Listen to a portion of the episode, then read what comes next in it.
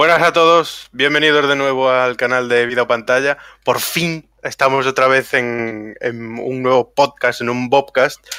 Y hoy estoy aquí, bueno, desde diciembre creo que hicimos el último, ¿no? Eh, Yo sí. no me acuerdo ya siquiera. Antes de las navidades, sí, sí.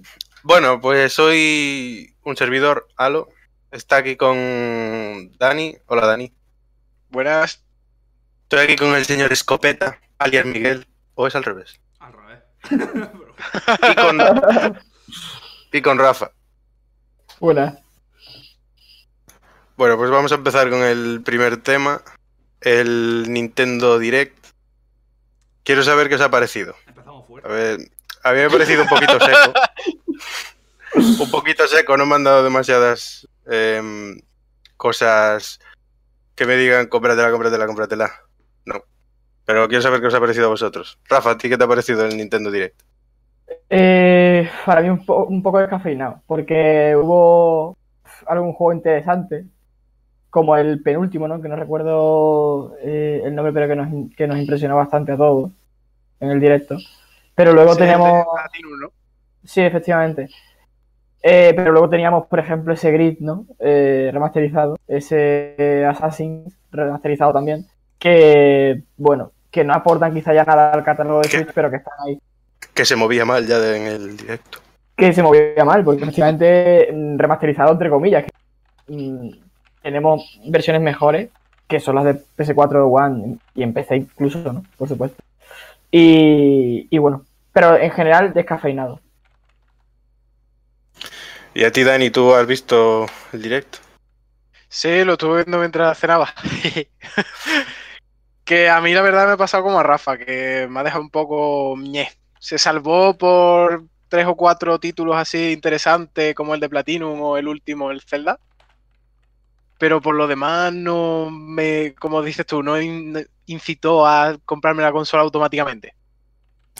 El Astral Chain fue quizá el que más me llamó a mí. El que fue el último que, que sacaron, creo.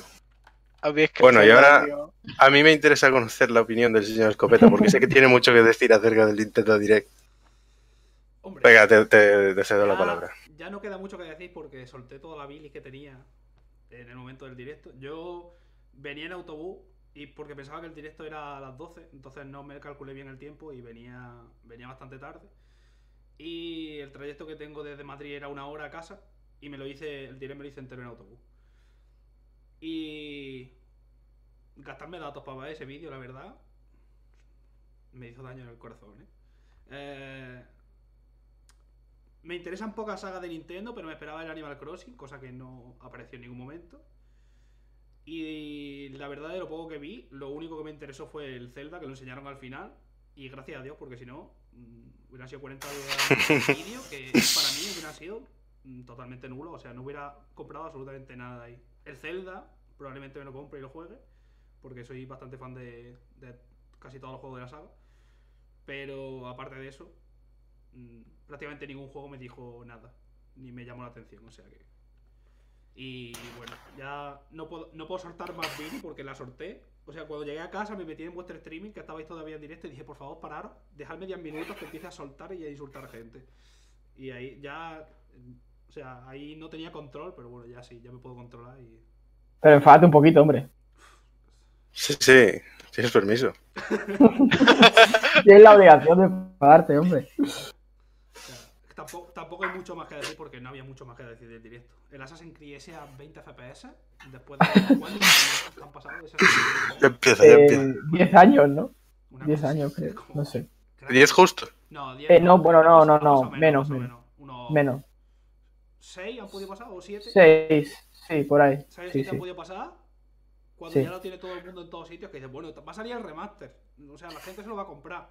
Sí, pero yo Pero no la quiero- gente pide el uno, ¿eh? No quiero jugarlo a 20 FPS, a 20 FPS, no me apetece. Pero la gente sigue pidiendo el 1, ¿eh? Y fíjate que fue criticado. Pero es que el 1 Seguramente- seguramente en... En Play y Xbox era 4K. Mm. A ver, que vale, que lo puedes jugar en portátil. Pero. A ver, pero, pero espérate, lo puedes jugar en portátil, pero a ver a qué velocidad ya. como te- quiero decir, yo vi el salto de este hombre de Connor y supongo que será en sobremesa. No quiero ver cómo salta en, en portátil. Y la bajada gráfica, tío, que es brutal. Y sobre todo el Liberation, ¿eh? que se ve, vamos, en PC Vita no creo que sea mejor que en Switch, pero es que en PC se salvaba mucho más que en Switch. Ministro, cuidado con los comentarios, ¿eh? Relaja. ¿eh? Es Bueno, amigo ¿Qué ha mío. Es amigo mío. Nos dice que el re- bueno, Ministro es amigo mío. Zelda, nos dice que el remaster, Zelda y puta mierda, la misma frase es imposible. O sea, nos dice que el remaster de Zelda es una puta mierda. imposible. Que no es un remaster, que es un remake. Da igual. Lo- Es verdad, es Zelda, un remake. Zelda y puta mierda en la misma frase es imposible. O sea, el peor, el peor juego de la saga que yo recuerde es el 2, o sea, el Adventure of Link. Y tampoco, yo, tío. y tampoco que sea malo. O sea, estamos hablando de un juego que se sale de lo que viene siendo la línea del estilo de la saga. Además era el segundo. Pero mm, no se puede conseguir dar una puta mierda. No creo que haya ningún Zelda que sea una puta mierda. Ninguno. Te puede gustar más, te puede gustar menos. El estilo artístico. Pero no, no se puede, no, no se puede considerar una puta mierda. Puede- te puede gustar más o menos. Y ya está. Dice que no quiere A jugar mí- con Miss. A mí el que más me llamó la atención fue Astral Chain, el último que enseñaron. Sí, Pero- Platinum Games. Creo que me llamó la atención porque los otros no me habían gustado y eso como me gustó un poquillo. yo creo, yo creo que fue eso, ¿eh? Sentí lo mismo. Sí, sí. A mí artísticamente me chocó un poco porque estoy acostumbrado a otro estilo en Platinum y que sea tan, tan, tan anime me, me chocó bastante. Es verdad. Sí, sí, sí. No, pero es eso. En general, obviamente son opiniones. Para mí la conferencia, o sea, el direct fue bastante soso. Creo que fue un direct para quien ya tiene la Switch, no para que alguien se la compre. Que para los que ya la tienen habría sido muy chulo, o sea, habría estado muy bien. Pero para los que no la tienen no había nada. Bueno, y hay que destacar el, el Tetris He también. visto mucho término medio. Eh, Un la- Tetris Battle Royale. Las opiniones que he visto ha sido o gente que no le ha gustado nada, que ha salido muy enfadada, o gente que le ha gustado bastante. Que supongo que eso, gente que ya tiene la Switch y que tiene, no sé, poco nivel, es lo que estuvimos hablando el otro día. Normalmente Ujú. la- la- los fans de Nintendo, los que, la, la gente que solo juega a juegos de Nintendo, tiene muy poco nivel. O sea, le da igual. Mientras que más o menos cada año de- de cada Son duras saga, palabras, eh, son duras palabras. Pero es cierto, o sea, con que te un juego de la saga de vez en cuando, ellos están contentos, Sí. da igual la mierda que te vendan. Buah, Que la van a comprar igual. 77 el, buah, el Tetris Online, increíble Battle Royale, va a competir con Fortnite en Switch. O sea, ya, ya está, están contentos. Pero Switch, Switch tiene un problema muy serio. Switch tiene un problema muy serio porque no tiene novedades para este año fuerte. Y encima se le ha caído el Metroid. Para finales de año tiene alguna cosilla, el Animal Crossing, el Bayonetta 3 se supone. Pero ¿y esta primera mitad? No, esta primera mitad sí que no tiene muchas cosas. Pero Es que- eh, a finales sí tiene bastante, creo yo. Vamos, Sí. lo mismo de aquí a que llegue el final de año te dicen, mira, que el Bayonetta 3 se pasa para el año que viene, el Animal Crossing se pasa para el año que viene. Pues, pues oye, el Animal Crossing no lo sé, pero Bayonetta puede ser, puede darse. Pero no sé, que me parece que la primera mitad está relajado. ¿Qué? Esa fue otra. Esa fue otra. Y bueno, seguramente tengáis muchas ganas de conocer más detalles de Bayonetta. Bayonetta 3. Que sepáis, que sepáis que sigue en desarrollo. Y vamos ya con el siguiente juego, hostia, macho. Llama a la desarrolladora Se y le marcaron, dices, se marcaron la- exacto, llamas a la desarrolladora, le dices, cógete la capturadora y sácame dos minutos de gameplay. Dos minutos, una misión secundaria, lo, lo más malo que haya en el juego, sácamelo. Ahí tienes la Suponiendo que respuesta. algo algo, malo, ¿eh? No estoy diciendo que sea algo malo. Pero yo Pero- creo que no hay nada todavía. Es que si ya lo de... Ahora voy a hablar un pelín anti-Nintendo. Uh. Si cuando enseñaron el título de Metroid Prime 4, eso ya no se daba cogido con las manos porque eso era humo. Porque solo enseñaban un título, con lo de Bayonetta se están luciendo. Es que no me, no me puedes decirme que sigue en desarrollo.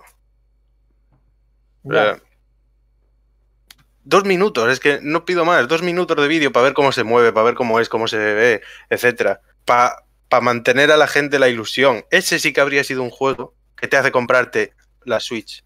Igual que lo fue en su momento el Breath of the Wild, Mario Odyssey. No voy a decir el Mario Kart 8 de luz porque eso es un juego de Wii U. Mm. Pero, joder, es que solo eso, dos minutos, enséñame dos minutos. Esto va a ilusionar a la gente, le va a dar ganas de jugarlo, le va a dar ganas de comprarse la Switch. Pero es que, y tampoco nos han dicho nada de Pokémon cuando sabemos que este año, bueno, sabemos, nos han dicho que en principio sale para este año. Mm. Mm. Estoy teniendo dudas, Yo estoy también. teniendo dudas. Pero es que además este direct tiene que haber sido una declaración de intenciones y, y no lo ha sido. Bueno, espero que no, porque como sea esto lo que nos espera eh, en Switch este año, pues fíjate. Bueno, mira, es incluso- E3, ¿no? Sí, Sí, bueno, es que el no ser que E3 digan está ahí algo. ya, ¿eh? El E3 está ya ahí. Supongo que eh, lo más importante lo sacarán en el E3, supongo. Para intentar competir con lo que saque la demás compañía. Lo que saque Microsoft, porque Sony no va. Básicamente. Mm, Lo que saque Microsoft, no. Lo que Microsoft saque para presentar, o sea, el dinerito. Eh, No, no, quiero enseñar este juego en mi presentación por primera vez. Y eh, esas son las conferencias de Sony. De Eh, yo esper- Yo espero que con todos los estudios que ha comprado saque cosas nuevas, tío. Indies. El problema es que ha- hace falta tiempo eh, y es muy pronto para enseñar algo. Claro, es que en un año, si has comprado los estudios el año pasado, en un año no te da tiempo a hacer gran cosa. Bueno, pero Mm, puede sí. anunciar en desarrollo. A no ser que sea Ubisoft. desarrollo, En desarrollo, en de- do- 2020, 2021, ¿sabes? No. A ver, que- pero- Desarrollo. Claro, pero entonces nos quejamos de que en teaser, de que, no sé, no lo veo. Bueno, mira, nos dicen en los comentarios, eh, Ministro, que es amigo mío, eh, dice que no, me, que no mienta, que él tiene la Switch y que de, toda el- de todo el direct solo zafa dos juegos. O sea, seguramente sea el Astral Chain y el otro que lo que estaba por aquí, el Daemon Ex Machina. Y luego también nos habían enseñado el juego de Marvel Alliance, que a mí no me llama absolutamente nada la atención. O sea, no, A mí es un juego que... meh. O sea, está ahí, si algún día te pica la curiosidad lo descargas, pero es el juego que en cuanto... Bueno, yo creo que ya había jugado uno de estos en móvil. Es un juego para móvil, eso para empezar. Eh, en el momento que me encontré algo que me supuso un mínimo de dificultad, lo desinstalé. Y eso es lo mismo que va a pasar con esto. Ah, sin más. Pero bueno, ¿tenéis algo más que añadir acerca del Nintendo Direct? Nada bueno, o sea que Pero yo te dejo que lo digas. Yo de, la verdad me metí a ver el Nintendo Direct simplemente porque quería que anunciaran el Animal Crossing. Porque sabía que de Pokémon iban a anunciar nada. Y, y al final. Animal Esa es Crossing- otra, no nos han enseñado nada de Animal Crossing. O sea que. Mira, yo voy a decir cosas buenas del direct. El Yoshi Hostia, estaba precioso de bonito, ¿eh? sí, eso sí es verdad. Eso sí es verdad. Eso sí es verdad. Eh, bueno, pues como no tenemos mucho más que decir acerca del Nintendo Direct, eh, vamos, después, vamos a hacer un par de temas más y después vamos a hacer una nueva sección, que bueno, la hablaremos después, ya no os voy a destribar nada. El segundo tema que tenemos preparado es eh, PlayStation Now y las plataformas de servicios de videojuegos en streaming. PlayStation Now ha llegado ahora a España, no sé el precio, yo me presenté a la beta, pero ni siquiera me han escogido, han dicho este no va a pagar ni de coña. Em, yo creo que no tiene sentido PlayStation Now. Y más teniendo Microsoft el Game Pass. O sea, puede tener sentido. Si tienes una conexión, una conexión de la NASA, bueno, puede funcionar bien. Pero con la conexión que yo tengo, para mí, PlayStation Now no tiene ningún sentido. Y de las plataformas en streaming en general, bueno, yo no- creo que, que Resident, era un Resident Evil el que en Switch se ejecutaba en la nube. El 7. El 7. O sea, ¿qué necesidad tiene de hacer eso? De Y Assassin's el Creed. Assassin's Creed. Sí. Bueno, no sé qué pensáis vosotros, para mí, ya os digo, el servicio PlayStation Now no tiene mayor sentido. Personalmente, ¿eh? cada uno tendrá su opinión, pero para mí no, no tiene demasiado sentido. A ti, Rafa, ¿qué te, qué te parece? Eh, a mí nunca me ha gustado, porque no entiendo el precio que tiene, que es bastante caro, para la calidad que se ejecutan los juegos, que esa es otra. Por mucho que tenga una buena conexión, a mí me sigue fallando ese streaming que ofrece Now.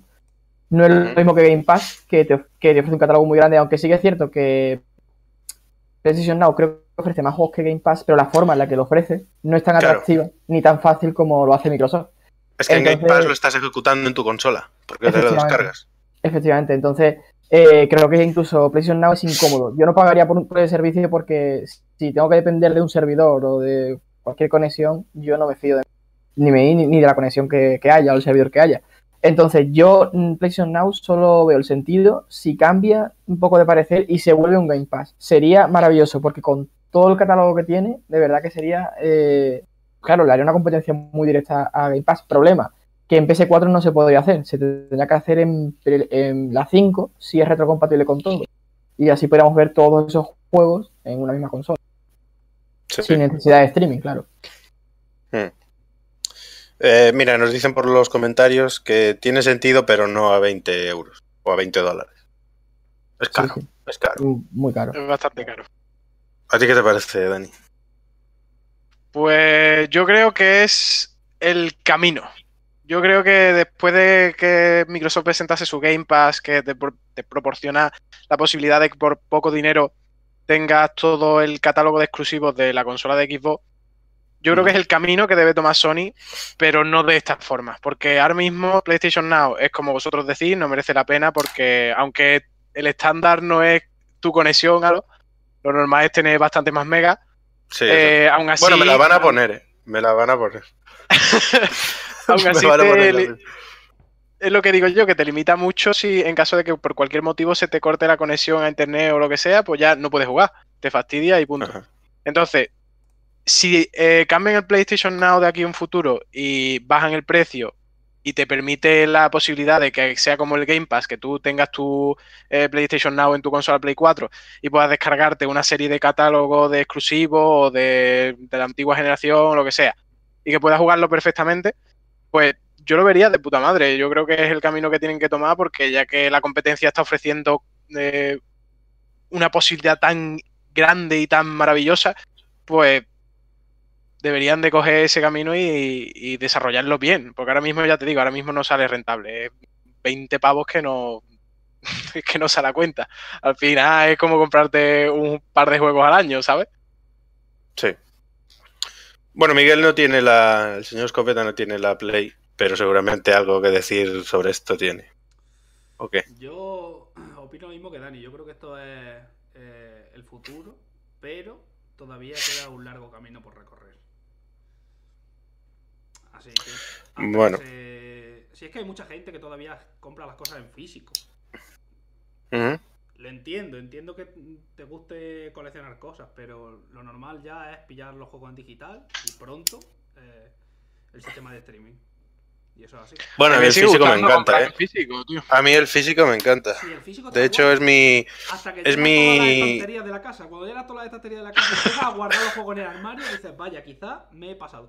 Pero Es mi método principal de, la gente que llevamos tanto tiempo jugando. de compra. La, gente que llevamos tanto tiempo jugando no se le gusta el físico. Pero los chavales que tienen ahora 13 o 14 años, probablemente no tengan ni una sola carátula en su casa.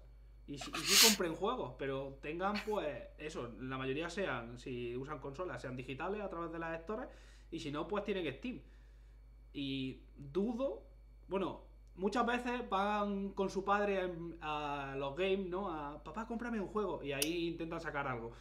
Pero lo normal es que ya casi todo se compre digital, sobre todo la gente más joven. Somos nosotros, los que llevamos ya mucho tiempo jugando, los que eh, nos suele gustar tener los juegos físicos. Aunque yo, la verdad, llevo ya bastante tiempo, que a no ser que sea un juego de segunda mano cuando me paso por el game, normalmente casi todo lo pillo digital, excepto los de Switch. Es cierto que en Pues Switch yo, mm, sí me pillo los, los juegos, pero porque también es que esas cajas son así. mm, Eso sí que es verdad que no ocupa absolutamente nada. Por no traer, no trae ni libro. Sí, es Me- gracioso. Pararos un segundo. Sí que tengo que tener aquí la caja. yo, yo te digo que, que aunque a mí también me gusta mucho el físico, el digital se está haciendo con buenos precios y a veces me obliga a, a comprarlo. Y no Sí, lo veo sí. mala idea, es que decir, el físico se ha quedado A mí me para pasó. coleccionar. Yo sé, lo sé. Esto Y es la caja, la, la de la buena, ¿eh? La del más bueno. Y La de no metal. tiene nada. Nada. Esto es el juego. Que dice, esta caja la puedes tirar. la Que ni siquiera está ahí Abre el la juego. ventana, la lanzas muy fuerte. No está ahí porque lo tengo metido en otro sitio. Pero la lanzas muy fuerte y, y ya está. Y te quedas con esto y fuera. Y dices, increíble, ¿cuánto ocupa? Y ya está.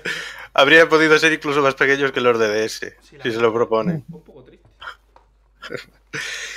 Bueno, pues una vez hablado sobre los servicios de streaming, pasaremos a algo que yo soy incapaz de jugar. No es Resident Evil, no es. es la saga Metro, que tiene muchos sustos. He estado viendo un gameplay sobre el Metro Exodus y.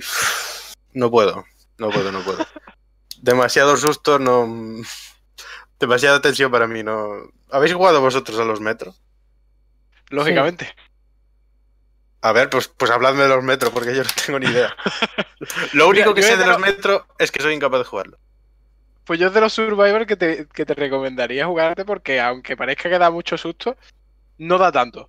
Eh, es más de estilo shooter, te, tiene las mecánicas estas de sigilo que funcionan muy bien. No sé, es un survival más liviano en el aspecto eh, de terror y más acusado al tema de los suministros y todo este rollo de saberte gestionar bien las balas y, y demás. Y yo la verdad Ajá. es que es una saga que recomiendo muchísimo porque me flipa. Además ahora tenéis la versión Redux, que, que lo tenéis Sí. tanto el primero, el 2033, como el Last Light, eh, remasterizado completamente. Además el primero tiene mecánicas nuevas y, y la verdad es que funciona muy bien. Y ya que viene ahora Metro, bueno, que ya ha salido Metro Exodus, pues coño, es una buena opción. De hecho, los tenía en la lista de deseos de Amazon.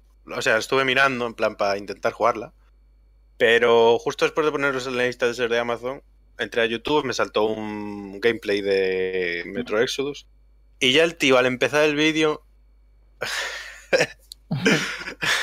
Una de estas cosas que pasan en el medio del vídeo, pero te lo ponen al principio para que sepas que después va a pasar. Hostia, tío, me metió un susto de aquí a mañana. Les dije, quita, quita, quita, quita, que no puedo jugar yo a esto. Pero Metro Y no te va a dar miedo. No te va a dar miedo, al menos de ese estilo. Te dará angustia un poco, agobio. Pero tanto como sustos, poquitos, eh. Tú los hay has jugado, algu- ¿no? hay Rafa? alguno, pero tampoco mucho. Eh, yo he jugado. A ver, yo con Metro. mm, He jugado a los dos, pero me he pasado solo las light. El 2003 no he logrado pasármelo porque eh, llegué a un capítulo en el que no sé, no avanzaba, no me, no me estaba gustando cómo estaba yendo el juego. Y no sé si lo acabaré, espero, espero algún día acabarlo, pero Last Light, sin embargo, me encanta. Por las posibilidades que te da, por cómo se cuenta la historia. El, el método 2033 también te cuenta historias muy buenas. Pero es, digamos, el desarrollo de las misiones que quizás a mí no me, no me engancha. Sin embargo, Last Light encontré otra cosa totalmente diferente.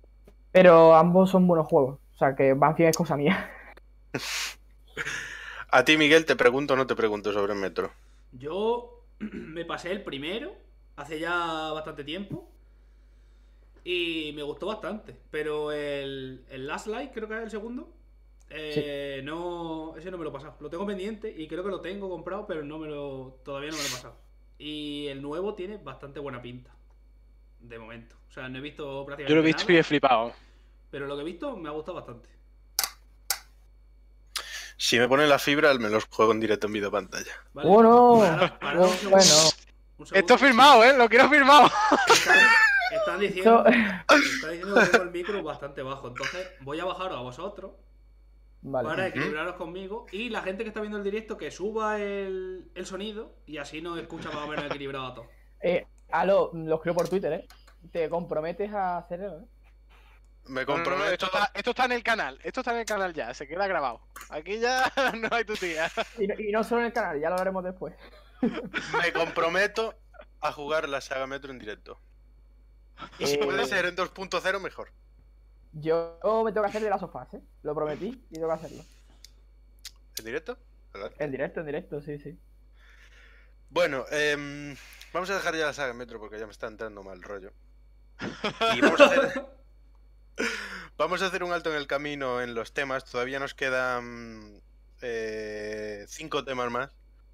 Pero antes quería meter una nueva sección y es que hablemos un poquito así más relajados sobre a qué le hemos estado dedicando las horas últimamente, etcétera, lo que hemos estado jugando, eh, ese tipo de cosas. Yo voy a ser el último, así que voy a dejarle la palabra a Miguel, que sea él el primero. Vaya. Pues párate que. Eh, que ¿Qué tengo, has estado jugando? tengo- Cuéntanos, ¿qué has estado haciendo? tengo Tus un- vivencias, tus experiencias. tengo un blog de notas que voy apuntando lo que voy jugando, porque si no se me olvida. Te lo juro. Yo me, hice, yo me hice un Excel en, en Google, que está accesible en mi Twitter, para apuntar también lo que voy jugando todos los días. Pues, Bueno, todos los días no. Mm, lo que cuadra. Después de Navidad. eh, después de Navidad y después de que acabara el semestre, porque eh, desde antes de Navidad, desde un par de semanas antes de Navidad, prácticamente no había podido jugar a nada. De hecho, esta Navidad está jugando al, al Isaac. Y le metí una cantidad de horas que flipas porque eh, solo tenía el portátil y con el portátil no puedo jugar a ciertos juegos. Entonces, aparte del Isaac, que creo que lo conocéis todos, Sí. de- después de Navidad eh, me pillé un par de juegos en oferta, ¿no? Ya no me acuerdo qué juego me pillé en Steam, pero eh, uno de los que me pillé que tenía ganas era las expansiones del Kingdom Come. Eh, el Kingdom Come me lo había pasado ya, le había echado ciento y ¿Te has pico horas, pasado? creo. Me lo, me lo pasé, me lo pasé cuando salió. Fue gracioso. ¿Cuántas horas has dicho? Ciento y pico horas, creo. Ah. El Kingdom vale. Come. O sea, me, me lo pasé Había entero- entendido mil, dije, hostia. no, no, me lo pasé entero con, con casi todas las misiones. Tenía una cantidad de bugs que era madre mía. O sea, había misiones que tenía que hacer como dos o tres veces e intentando evitar los bugs, ¿vale? O sea, era una locura. Me lo pasé, me gustó mucho, a pesar de todos los fallos que tenía. Me lo terminé de pasar y al día siguiente pone parche de 15, ho- de 15 gigas arreglando bugs. Y yo, maravilloso. Justo al día siguiente a. ¡Qué tino, coño!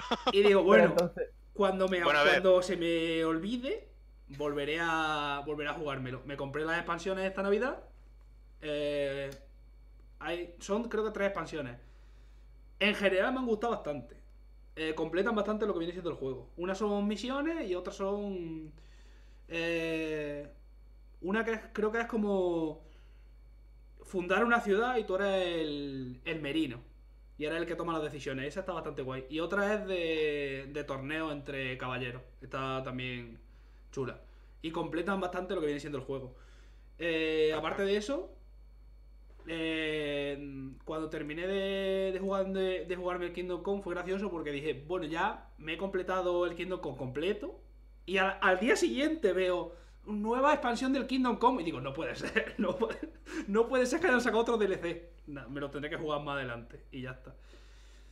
Eh, y justo después del Kingdom Come empecé el, el Graveyard Keeper, que no sé si sabéis qué juego es. Sí, sí. Sí, sí, sí. Sí, yo lo analicé para vida pantalla. Pues Ah, de, de hecho, ahora creo que tiene multijugador. tiene multijugador. Ah, pues no lo sé. Creo que lo han metido en una actualización. Porque cuando yo lo jugué, no. ah, Todavía creo. No sé si me acuerdo, pero creo que tenía. Que no lo podía publicar hasta un determinado día. Y en ese momento no tenía. Por cierto, quiero. Como están. Voy a mandar un saludito a. A JCL83 que nos está escribiendo por el chat. Que mañana va a ser papá. Así que. wow. Eh, enhorabuena. Toca poquinar. Eh, enhorabuena. Enhorabuena. O enhoramala, depende de cómo lo veas. Sí, se acabó de Ah. jugar tanto. a disfrutar de esta nueva etapa que seguramente esté muy guay. Joder. Eh, Puedes continuar, señor Escopeta. Eh, bueno, simplemente decís que el juego eh, toma mucha referencia de lo que viene siendo el Stardew Valley. Muchísimas referencias del Stardew Muchas. De hecho, es que eh, la pesca la han cambiado un poquito, pero es prácticamente igual. El sistema de pesca, que yo solo lo había visto, ese sistema en, en Stardew Valley y, y lo han implementado totalmente entero. Aparte de eso, el sistema de juego se basa en. bueno, no sé si habéis visto que el, el- empieza el juego como que te atropella un coche, sales del trabajo, te atropella un coche y apareces en un pasado distópico en el que eres eh, un enterrador, básicamente. Eres el que lleva la iglesia del pueblo y aparte de enterrar a la gente, no sé por qué también eres el sacerdote. No sé, es una cosa un poco extraña. también hay magia, hay sacrificio, no sé, es una cosa, es una mezcla un poco extraña. Eres muy polivalente, coño, te dedicas a Hace- todo. sí, sí, hace de todo, porque luego lleva una granja, te puedes ir a pescar, también caza, es- o sea, mm, te metes en una, como en unas cavernas y hay también enemigos, es, es muy parecido al Stardew Valley. Lo que pasa que, ya digo, es como un pasado distópico y es algo extraño porque mezcla magia y luego hay misiones de distintos personajes que son personajes principales, en los que para completar la historia tienes que hacer esas misiones y se van complementando uno con otro. Uno es un sacerdote, otro es el inquisidor, Sí. otro es el mercader. La verdad es que está bastante entretenido. Eso sí, sin guía, sin tener una guía al lado, me parece muy complicado de completarlo entero y sobre todo completar los logros. Si no, yo, porque tenía la wiki al lado y muchas veces lo iba siguiendo, porque si no es muy complicado de hacerlo. Pero la verdad es que el juego es muy entretenido, ¿eh? Yo Lo me armaba un lío con los, Lo con los iconos, bastante. tío. Con, lo- con la ruedecita del día y todo. Me. Es que creo que duraba muy poco el día. O sea, llegaba muy pronto la noche. Sí, el sistema, o sea, son seis días de la semana y cada día un personaje aparece. Entonces, si tienes que hacer una misión específica en una parte del día, si no te da tiempo, tienes que esperar una semana entera hasta volver a hacerla. Hasta que puedas Sí. hacerla. Entonces, si dependes de, de ese día, porque todas las misiones, de, las siguientes misiones las tienes completas, y necesitas esa para completar parte de la historia, tienes que esperar una semana para poder seguir avanzando con la historia. Entonces, Aparte, pues, los días no estaban como lunes, martes, miércoles, jueves, viernes, sábado y domingo. Estaban como dibujitos, como iconos, como si fueran monedas. Y claro, tú hablabas con alguien y te decía, el día, icono, tienes que hacer tal cosa a tal hora. Después para acordarte de cuál era el icono que te había dicho, ojo, eh. Claro, cuando Que yo me lleva, olvidaba de todas. cuando lleva 50 horas jugadas ya sabes qué personaje aparece en cada sitio y más o menos mm, lo captas, pero exactamente, tienes que llevar jugadas bastantes horas para pillar el tranquillo, porque es una mecánica, mm, no sé, una mecánica distinta a otros juegos. Bueno, eh, muy interesante, la verdad. Me estoy escuchando doble, creo. Pero... Eh, Dani, cuéntame, ¿a qué le has estado dedicando tu- tus horas últimamente? Bueno, pues yo le he estado dedicando el tiempo a las novedades de este mes. Bueno, del mes pasado, mejor dicho. Ajá. Eh, estuve jugando al Resident Evil 2, le dediqué un huevaco de horas. Callao. Me saqué el platinito bueno ahí, rico, rico. Ajá. Y a posteriori, eh, bueno, perdón, antes de pasarme el Resident Evil, porque me pasé la primera campaña de Claire y todo el rollo, salió el Kingdom Hearts 3, entonces me dediqué única y exclusivamente al Kingdom Hearts 3, porque llevaba muchísimo tiempo esperando, lógicamente. Y nada, cuando me lo acabé, pues ya me puse otra vez con el Resident Evil y todo el rollo, y nada, ya seguí con los platinos de cada uno de ellos. Eh, me queda un trofeito del Kingdom Hearts 3 para sacarme ya el platino. Y ahora me, por mi cumpleaños, me compré el Red Dead Redemption 2. Que después de que tú me dijeras lo maravilloso que era, después de que chorrocientos colegas me dijeran que era una, pas- una pasada, pues al final terminé pillándomelo, me salió bastante baratito por 40 euros, así que está de puta madre. Y, A mí me salió por mm, 45 de salida. Vamos, ¿no? El día que salió, porque Amazon te los entrega el día que sale, y me salió por 45. Entre una rebaja que tenía el propio juego y la rebaja que mete el Prime cada vez que reservas un juego anticipado, te salen baratísimos. Y 45 pavos, ¿para qué? Joder, Joder. que no, prácticamente lo que me ha salido a mí, ¿no? Y ha sido un par de meses después. Pues eso, ahora estoy con el Red Dead, que no paro. Que estoy Ajá. viviendo prácticamente más en el, en el campamento que en otra cosa. Ujú. Y es una puta pasada, tío. Cada detalle, cada cosa Sí, que se no te ocurre, puedes hacerla. Sí, sí, sí, es brutal. No sé si quieres platinarlo, pero si lo quieres platinar, estate atento a los campamentos, por Nah, favor. nah, ol- olvídate, olvídate.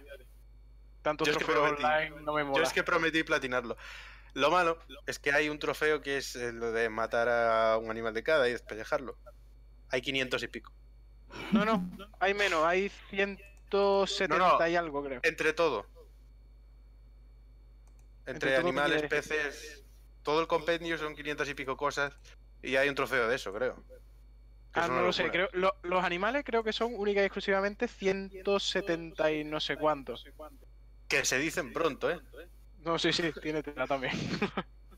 Que hay, hay un trofeo que sí que es lo de todos los animales legendarios.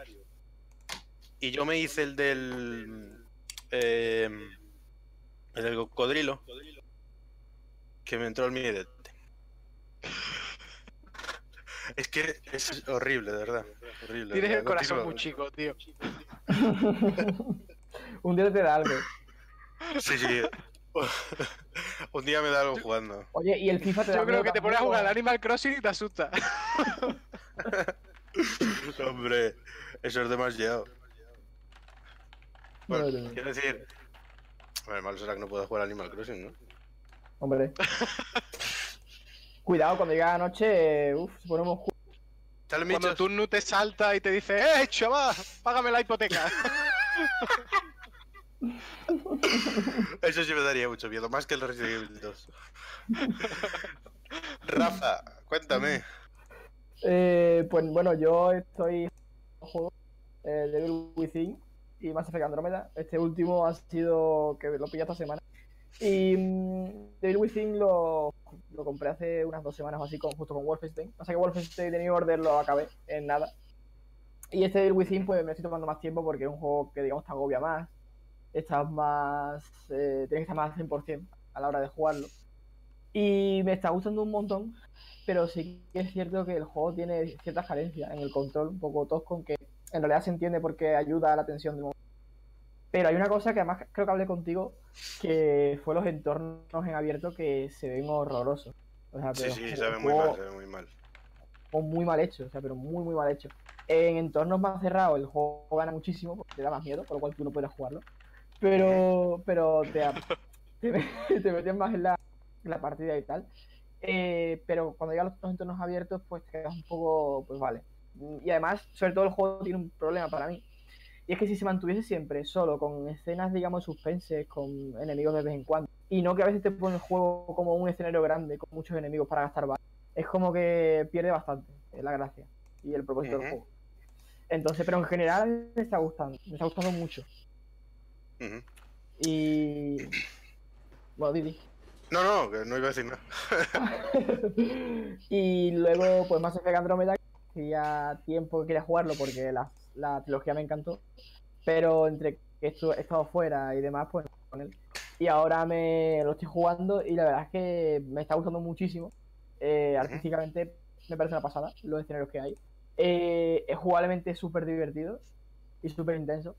Pero en historia no puedo decir mucho todavía porque estoy en el principio. Lo único que puedo decir es que no me ha emocionado tanto como el primero. Pero creo que no está mal. Además es complicado también eh, iniciar, digamos, una nueva historia, ¿no? una, una nueva trilogía, ¿no? Si es que quieren hacer eh, trilogía. Eh, y, y- pero bueno, veremos ahí dónde, dónde Pero bueno, Dani también lo ha jugado, así que también podrá decir algo de, del juego. Mira, nos dicen por el chat que JCL83 que encerraba a su hermano pequeño a oscuras jugando con Resident Evil 2 y el pobre se cagaba. si me haces esto a mí, yo no salgo ya de la habitación. Le, le da un infarto. Ahora le entra un infarto con 10 años.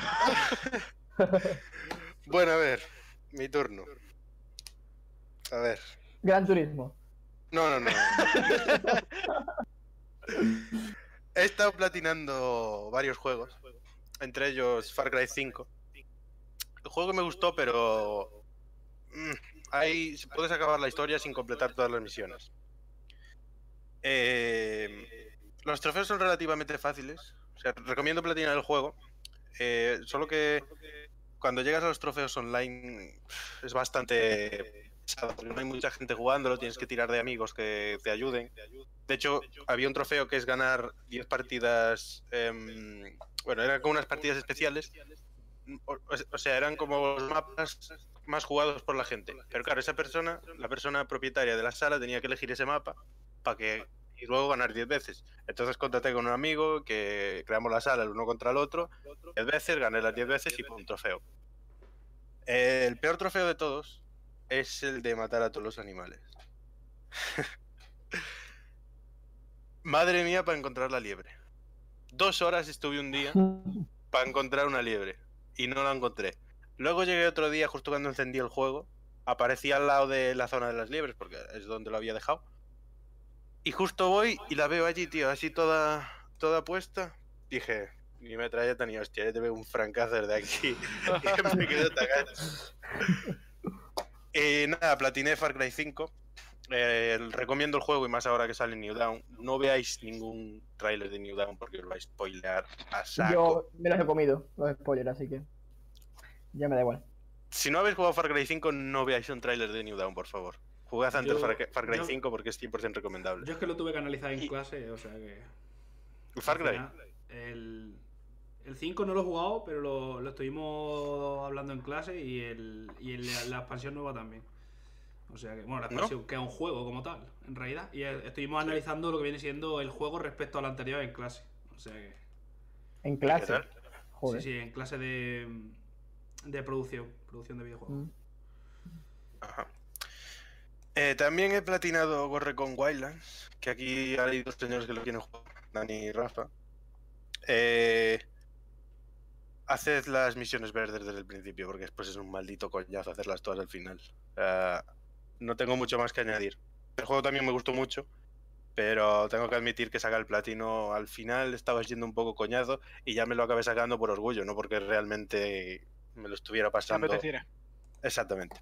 Es que había un momento que tenías que mejorar, o sea, te tenías que mejorar a tope.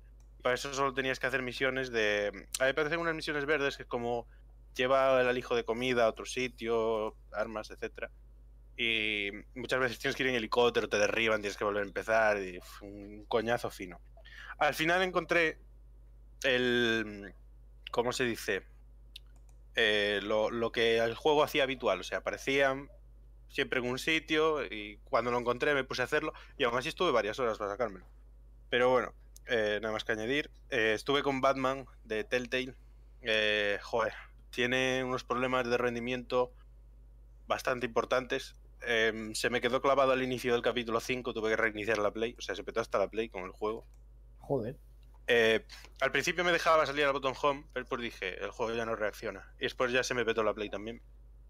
Especialmente en el capítulo 5, que es que los problemas son continuos. O sea, empieza el capítulo diciendo, pero ¿esto qué es?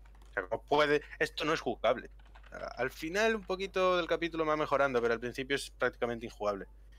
Eh, lo he platinado, la historia está bien, es entretenida, no es que sea gran cosa, o sea, meh, astromé. Pero mm, el propio platino es pasarse el juego, pasarse los capítulos. Y bueno, podría estar bien. Eh, ya casi he acabado. eh, estuve también con Red Dead Redemption 2. em, quiero platinarlo, pero me va a costar mucho porque hay trofeos perdibles. eh, por Dios, si queréis sacar trofeos de, Red Dead Redemption 2, estaos atentos a los campamentos porque hay trofeos perdibles. Mira, yo solo te digo que en las primeras horas de juego llevo aproximadamente como 20 horas, sin exagerarte, y no he pasado todavía del capítulo 3. Me lo creo, me lo creo. Pero es que esa es otra, no hay un contador de horas en el juego. O al menos que yo sepa. No, no, no hay contado. Yo más o menos por el cálculo que he hecho aproximado de los días Yo que jugando. calculo unas ciento y algo. Por ahí. Eh, bueno, después también, obviamente, estuve con Gran Turismo. Eh, desde principios de noviembre le metí 800 horas. que dice pronto. Que eso es como estar un mes seguido jugando. Y nada más, tengo eh, también he jugado a Anthem, pero bueno, como tenemos un tema dedicado a eso, pues no lo diré después. Eh, así que ya hemos dicho todos, creo, más o menos que hemos estado haciendo. Entonces vamos a pasar al siguiente tema, que es, valga la redundancia, que BioWare vuelve a la carga con Anthem. Yo estuve jugando la demo, solo había dos misiones eh, principales. Luego había, si andabas moviendo por el mapa, o sea, si te metías al modo libre 100%, o sea, sin misiones y sin nada que hacer, aparecían ciertos eventos, pero el juego es para jugarlo en cooperativo. En individual no lo veo. O sea, lo veo, puede gustar. A mí no. Es me pareció demasiado difícil para jugar en, en individual. No sé si vosotros habéis jugado a la demo de Anthem. Yo estuve jugando y ya no es que sea difícil, es que es aburrido.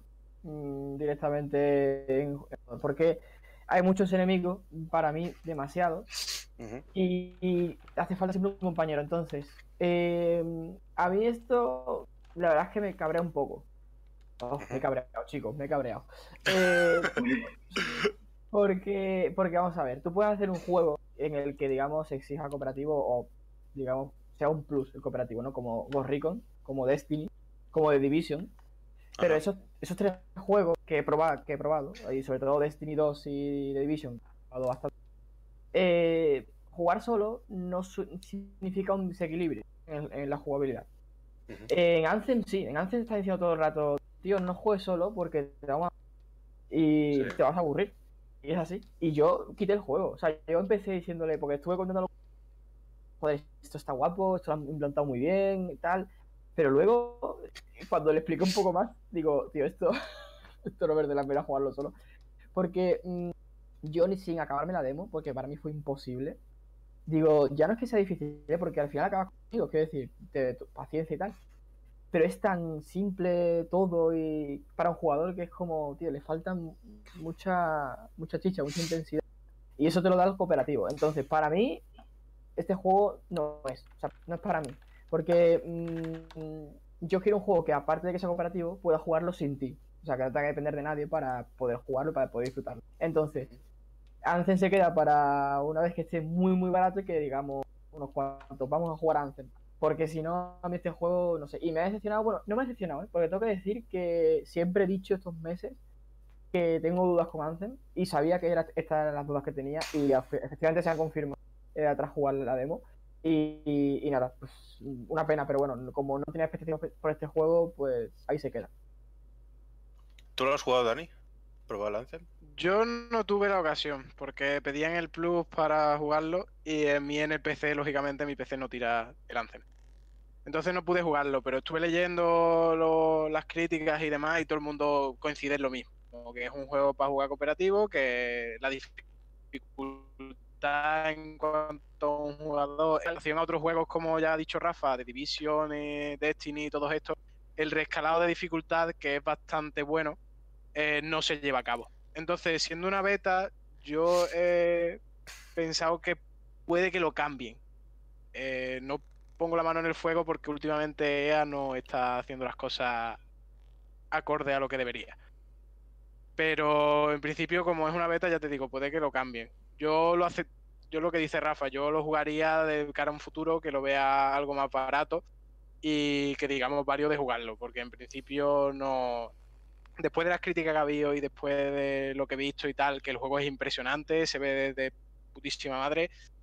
Y, y lo que es la jugabilidad me recuerda mucho a Mass Effect Andrómeda, pero por lo que se ven cambian muchas cosas. Entonces, ya te digo, yo en principio no lo voy a tocar, pero me parece una apuesta un poco arriesgada si no le van a meter ese rescalado de dificultad. Dani, yo tengo que decirte una cosa, ¿eh? Eh, en YouTube, bueno, en YouTube, perdón, en las revistas eh, han publicado análisis, han publicado reportajes y tal. Eh, decían que, claro, que con Mass Effect, digamos, el, el nivel de acción o el nivel de shooter también como nada. Sin embargo, me ha parecido mucho más divertido la forma de combatir en Mass Effect que en Anthem, que en Anthem para mí es mucho más simple. A mí en Anthem Yo- me resultó súper complicado el vuelo, ¿eh? Es que no me gustó nada el control. Aparte, para eso tenías que pulsar los eh, un joystick, después no sé qué hacer con el otro. Y uff, quita, quita. No me gusta. Yo es que sin haberlo probado no puedo decir nada, tío, pero es, es lo que es lo que tú dices, que la gente estaba más, más conforme con este Anden que con el Mass Effect. A mí me gustó mucho el sistema de combate de Mass Effect. Me gusta más que Más allá de que, más allá que de la historia sea un poco de aquella manera, la jugabilidad de Mass Effect Andromeda me gustó bastante. Y de hecho me parece un poco hasta más rica en cuanto a posibilidades. Pero bueno, eso ya cada uno tiene su opinión. ¿Tú lo has jugado, Miguel? ¿Has tenido la oportunidad de probar Anthem? Yo no lo he jugado porque no me enteré de la beta. Si hubiera, si hubiera, enterado- si hubiera enterado de la Pero- beta. Tra- Trabaja en una revista de, de videojuegos y no, No, se entera que hay beta. Estos Pero meses, estos, está Miguel. estos meses, o no, pero empecé, joder. Estos meses han sido muy complicados para mí, pero no, no sé, no caí en que estaba la beta y no lo he jugado. Pero eh, quería hacer una pregunta, porque el, el juego sale el 20 y pico de este mes, ¿no? Sí, ya está a punto. El, el viernes creo, ¿no? El 22, ¿no? 22, sí, sí. El viernes de esta semana. ¿Vosotros pensáis que ha patinado un poco con este juego, habiendo sacado hace dos semanas el, el Apex Legend? Aunque Pero no, sea- aun- en cuanto a. no es del mismo género, pero estamos hablando de, de un shooter igualmente. Y muy cooperativo, la verdad. Entonces Eh, es como... No te sé decir la verdad. Si ya de por sí las críticas no están siendo lo que quizás deberían haber sido en un momento, quizás echarse más piedras encima de su propio tejado. Yo no sé si es que patina o pisa sobre Apex o Apex pisa sobre Anthem, sino me preocuparía más la calidad del propio título. O sea, si a la gente le convence la propuesta de Anthem, universo y demás, mm, no hay problema. El problema es que no convenza la forma de juego que tiene, esa exigencia, como hemos dicho, de cooperativo sí o sí. Habrá mucha gente que diga que no, al juego, muchísima. Eh, y que diga que sí a Apex porque Apex es gratis y está concebido como un reto. Pero Anthem son 70 euros y tienes que jugar, sí o sí, ahí. Pero la fecha no me parece mal, de hecho está de- despejadilla de, de- Así que en ese sentido no, pero te digo, depende de la calidad del título. Os propongo una cosa. Eh, en Reddit ponen notas a los juegos. Del 0 al 100. Creo que es del 0 al 100, ¿no? Sí. Quiero que digamos una cifra sobre qué nota va, va a tener Anthem. Y cuando salga, o sea, en el próximo podcast supongo que ya la tendremos. A ver quién es el de, los cuatro el que más se ha acercado. Yo voy a decir Me parece correcto. 70. Vaya. Pues Miguel, yo ¿tú voy a decir? Bueno, dime, a ver. 88. Tío, qué selectivo tú. Yo redonda. no, me gusta, me gusta, va fuerte. O sea, si acierta, acierta del todo. ¿Tú, Miguel? Eh, 77. Joder. vale, vale. ¿Y tú, Rafa? Yo 85, no le doy más. O sea, al final voy a tener que... No, no, yo lo dejo en 70. Últimamente Yo- haciendo muchas notas Escúchame, yo iba a poner 70, ¿eh? pero creo que la revista 85. Entre Bueno, bueno, 80 y pero ¿qué- ¿qué, ¿cuál va a ser la que vas a sacar de. ¿De dónde vas a sacar las notas? Porque las notas varían mucho de la otra. De Reddit, Reddit. 90. Lo veremos. Pero bueno, ahí puede haber mucho... ¿Cómo se dice? Mucho... En plan... Que esté un poco manipulado, pero bueno. Mucho Manipulado movimiento no. de maletines, ¿no? Es- bueno, manipulado o no, la apuesta está hecha. Yo creo que voy a ganar yo, pero... Oye, oye, ¿y os, imagi- os imagináis, os imagináis se lancen en Switch? Eso no corre, tío. sí. Eso no corre. pueden- A, En Me lo portátil, imagino a- en... a 2 en Si le, va a FPS. costar, si le va a costar la Play 4 y el Xbox One. No, no, no, el, el Apex lo puedes jugar en portátil a 32 bits. Seguro. Ahí va a funcionar en Switch. En Play 4 le costaba moverse. Había veces que bajaban los frames que daba gusto verlo. ¿En la Play 4 normal o en la Pro? En la Pro. Puf. En la normal ya ni te cuento, supongo. En la normal no lo jugué. Yo lo jugué y a ver. Va, el juego funciona. Hombre, El, ya, ya me jodería. el- el Assassin's Creed Unity también iba. Lo que no sabes Pero es ese- cómo lo- Va, pero era diferente. Eso ya... Pero eso ya lo han arreglado. Yo lo jugué cuando lo arreglaron entero y el juego se juega muy bien, pero la historia macho no lo salva. El caso es, el caso es cu- cuánto tardaron en arreglarlo, porque si de salida el juego te sale con 7.000 millones de bugs, es como yo jugué el Kingdom Come, yo lo disfruté, pero ya te digo, yo iba, vi- yo veía a gente desnuda, veía gente que le faltaban cosas, veía caballos encima de gente y cosas así. Es como... Es el medievo, podías encontrarte esas cosas. La verdad es que tiene mérito ¿eh? pasarte el kill. Joder. La primera semana, ya te digo, ahora me, me lo he pasado y prácticamente no hay bugs, ¿eh? Ahora se juega muy bien. Pero tú- tú lo recomiendas el juego. ¿Cómo? ¿Tú recomiendas el juego? Yo sí, yo sí, yo lo recomiendo. Es muy largo. Ciento y pico horas le puedes echar. Eh, Y si eso vas sí, full historia... Si vas full historia, a lo mejor en 70-80. Hostia. Es que, a ver, la segunda vez me lo he pasado mucho más rápido porque ya me lo sabía. Entonces, la- las partes de investigación y tal, le he ido directamente a por ellas. ¿Te la has pasado dos veces? Claro, eh, con las expansiones, me lo, me lo empecé de cero y me lo volví a pasar. Y ya te digo, ahora prácticamente no hay bugs. Ha- Hay alguno que otro, pero no es lo normal. Encontrarte un bug como antes, que iba a una ciudad y era, madre mía, ¿sabes? Y ¿Cuál es el juego que le habéis dedicado más tiempo? Skyrim. Gran turismo. Unos quitando, Dragon quitando, Quest 8. quitando juegos estilo CSGO, League of Legends. O sea, O bueno, o juegos, o juegos que, perdón, que os habéis pasado más Mm, yo Espera- online... Espérate, espérate, espérate, espérate. Vamos a ver. ¿Juego que más tiempo le hayas dedicado? ¿Por primera partida o por varias partidas? No, no, no. ¿cuán- ¿Qué juego te has pasado más veces? Porque yo no sé cuánta hora le dedica. Bueno, sí, sabría decirte a qué juego dedica más. Pero sobre todo sabría decirte al que juega más. ¿Qué juego me he pasado más veces? Hostia, ¿A pues ahora mismo no lo sé. Eh, Yo diría Dragon Quest 8 o Kingdom Hearts 2. Vale, ¿y del que dedica más horas? Eh, de- ya te digo, depende. Si es de primera, The Witcher 3. Si es de cuántas veces me, de tantas veces como me lo he jugado, Dragon Quest 8. Vale, o sea, The Witcher y Dragon Quest 8 serían los dos. Uno porque muchas horas y el otro por varias veces pasar. Exactamente. Yo no sabría decirte la verdad. Online Bueno. sí que seguramente Gran Turismo sea el juego que más horas le he echado. Pero de cabeza, aparte con las dos cuentas, la de equipo y la personal, tengo más de mil horas. Conducidas, porque el juego te separa las horas conducidas y las horas que estás en el juego sin más, sin conducir. Joder. Y No, yo no contaba el de- Pero cuéntalo. ¿Cuántas horas? El counter sería el que más horas he echado. Bueno, por aquí nos dicen Crisis 2, ¿eh? En los comentarios. ¿Quién lo dice? Eh, ministro. Crisis 2.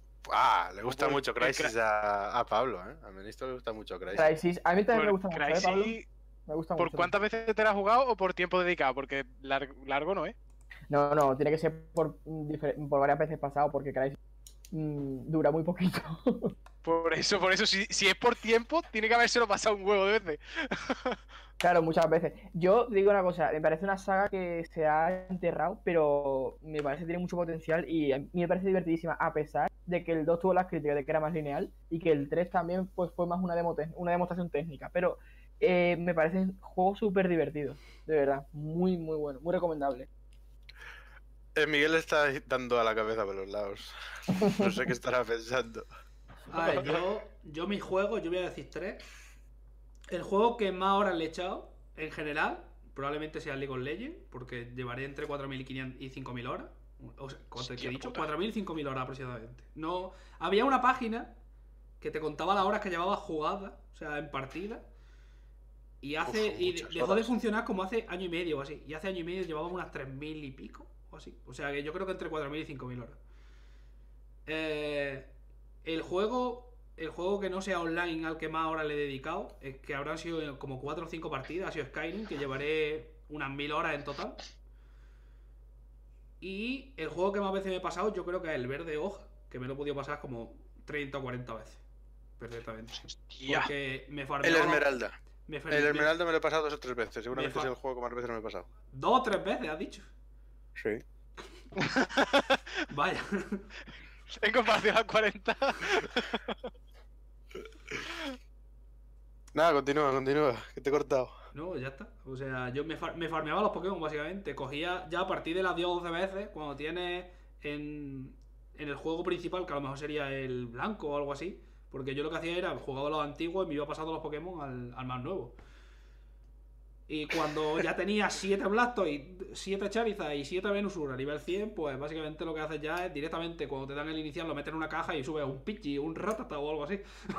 básicamente, y eso es lo que hacía. Me pasaba el juego con, cualquier Pokémon de la ruta. Y cuando tenía ese Pokémon y empezaba de cero, pues eso ya no lo cogía. Cogía otro que no tenía subida. Y cosas así. Madre mía, tío. Has empezado el juego, ¿eh? Sí, bastante. Bueno, eh, vamos a pasar ya al siguiente tema, un tema rápido, un tema de sí o no. Eh, Kotaku ha sacado una lista de los que para ellos son los mejores juegos de PlayStation 4 y os los voy a ir diciendo y quiero que me digáis si os cuadra que esté en, los, en el top 12 o no os cuadra, ¿vale?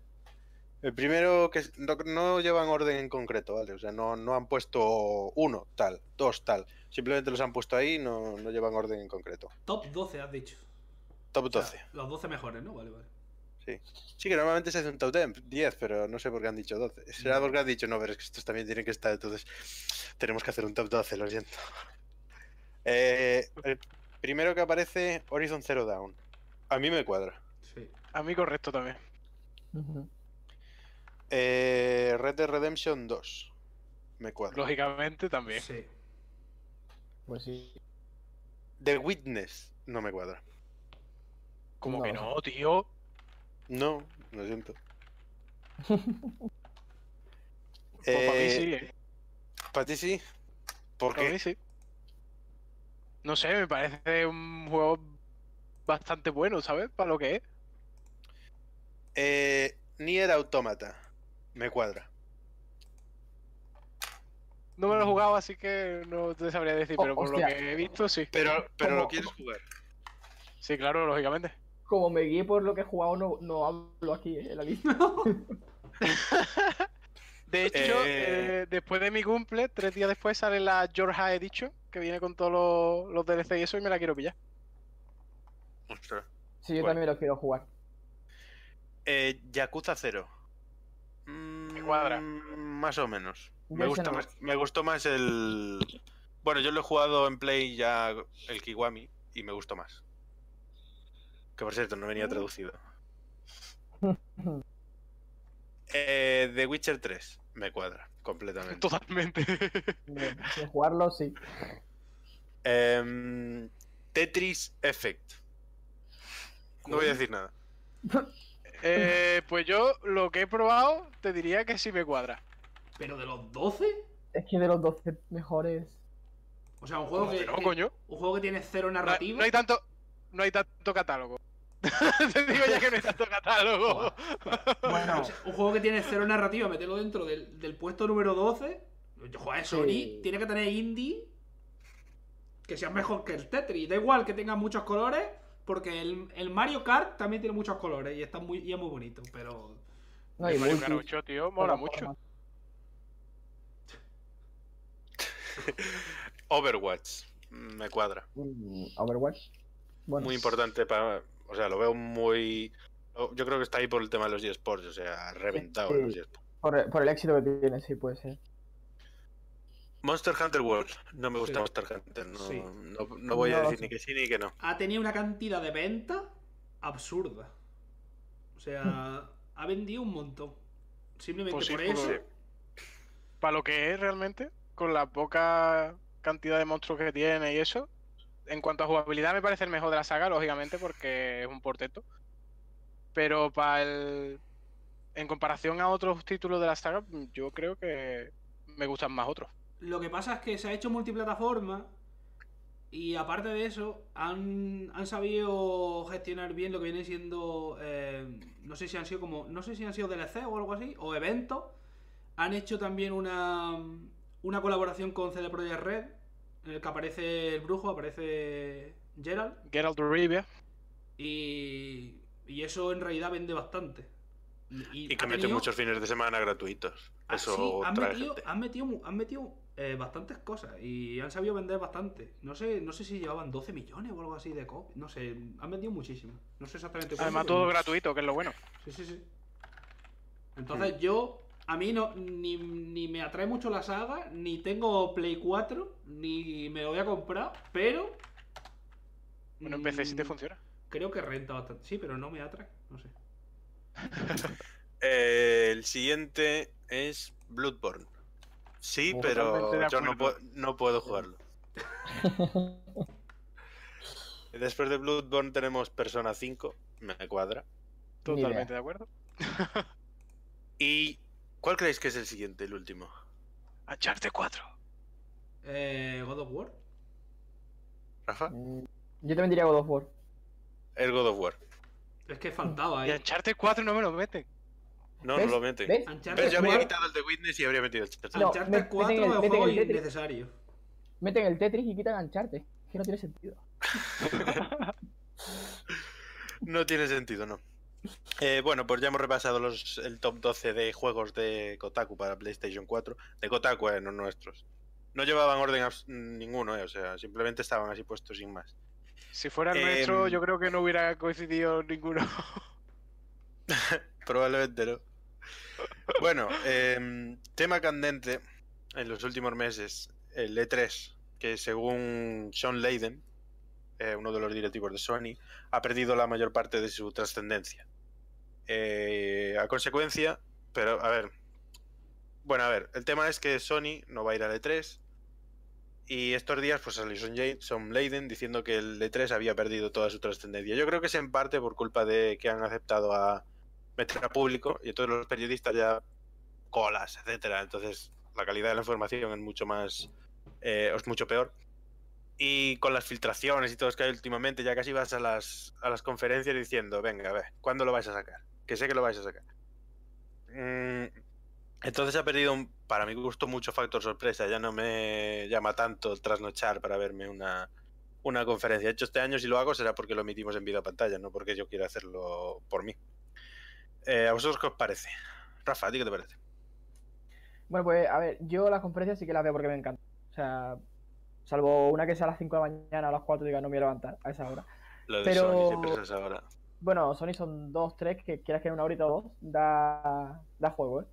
Eh, y mm, el caso es que lo que veo yo aquí es que mm, han, influido, han influido varias cosas.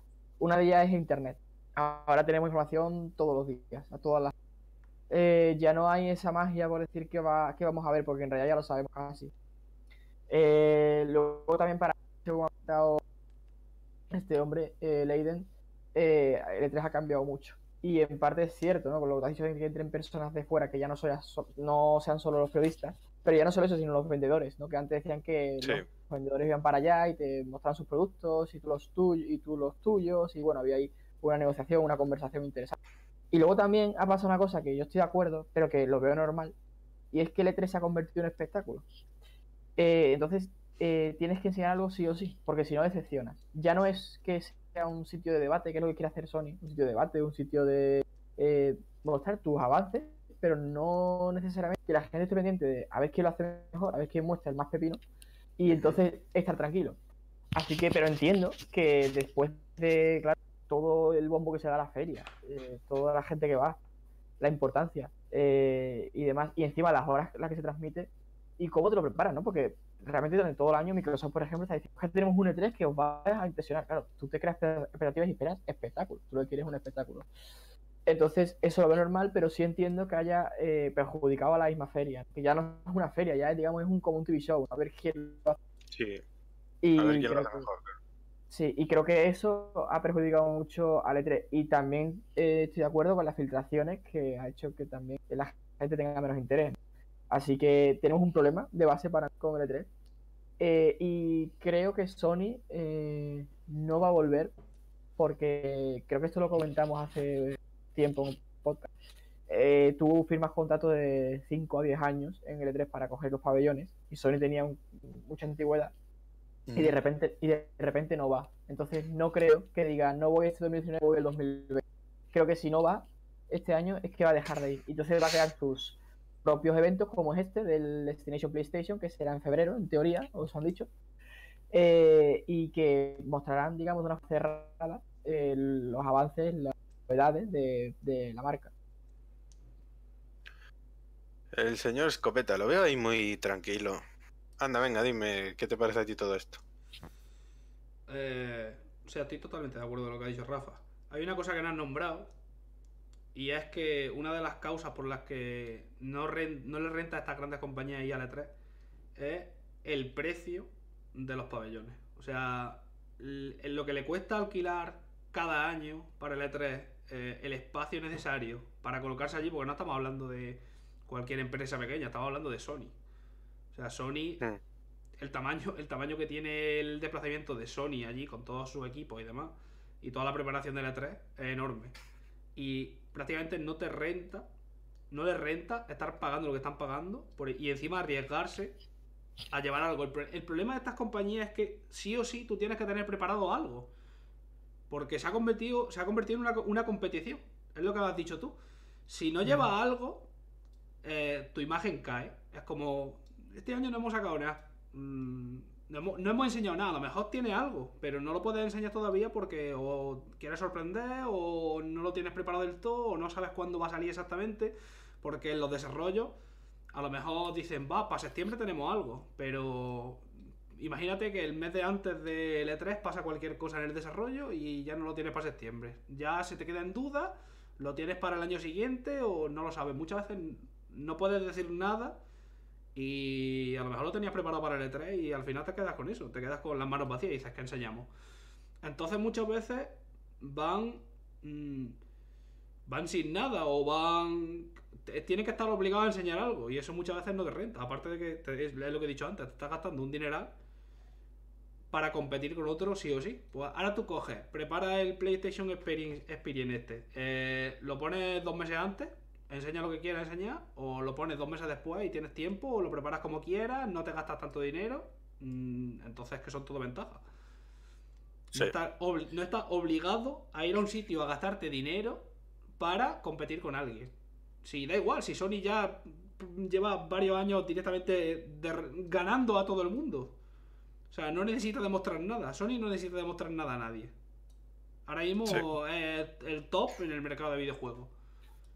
¿Verdad? No tienes nada que demostrar. Si vas a un sitio obligado, mm, solo puedes perder. Ahora mismo. Dani. Cuéntame. Pues conforme a lo que han dicho mis compañeros, estoy totalmente de acuerdo. Mm, Yo creo que, que Sony ha decidido eso principalmente, eh, como dice Miguel, por el tema del dinero. Eh, haciendo sus propios eventos también tienen eh, la exclusividad del momento, ¿sabes? Ahora en febrero no hay absolutamente nada. Dices, mira, yo creo mi propio evento, te pongo aquí Sota, Caballo y Rey y para adelante. Pero también eh, pienso que la feria, aunque se ha devaluado muchísimo, eh, es, un, es un evento en el que tú estás presentando los títulos que se supone que van a salir a lo largo de los próximos años. Está clarísimo que estás compitiendo por el mercado. Estás compitiendo porque eh, por ser el, el que presente lo más tocho. Entonces, que un directivo de una de las compañías grandes me diga, eh, es que se está convirtiendo en un espectáculo. Es que vais a una feria específicamente para eso. Entonces, si a ti no te mola ya la idea, pues me parece perfecto que cojas y decidas, mira, yo no voy más al E3, eh, no voy a asistir más por X motivo, y, y creo mi propio evento en cuando yo quiera, en el momento en el que yo quiera, y presentando lo que a mí me venga en gana. Pero no me vengas diciendo con que, mm, que, eh, se ha vuelto un espectáculo. Desde un principio el E3 es un espectáculo. No Pero se rollo. sobre todo se refiere a que antes era más profesional que ahora. Ahora es más el salseo, de ver quién saca más juegos buenos. Y antes era todo más profesional. En ese aspecto sí, porque además ya se ha vuelto mucho más público, como decís, ya eh, la gente va directamente al evento y va a probar los juegos y todo este rollo.